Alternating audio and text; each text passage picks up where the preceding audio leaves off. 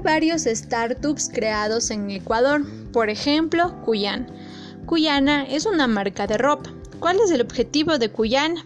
Es que compra a menos precio pero a mejor calidad, con proveedores locales de diferentes países.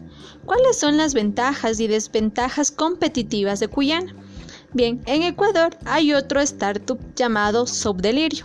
Subdelirio también oferta marca de ropa con diseñadores de modas locales. ¿Cuáles son las ventajas competitivas de Cuyana?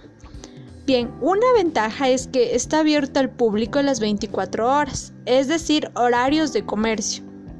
Otra es la gestión sencilla y rápida, es decir, oferta amplia variedad de productos.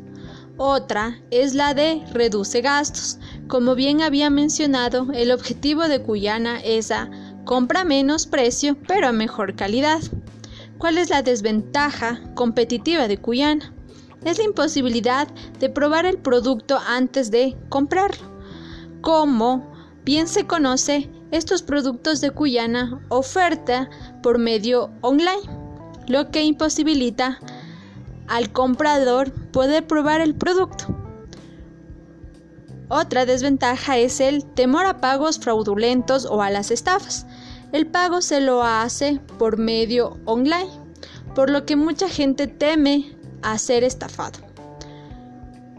La más importante desventaja es la competencia entre marcas en el mismo proceso de compra.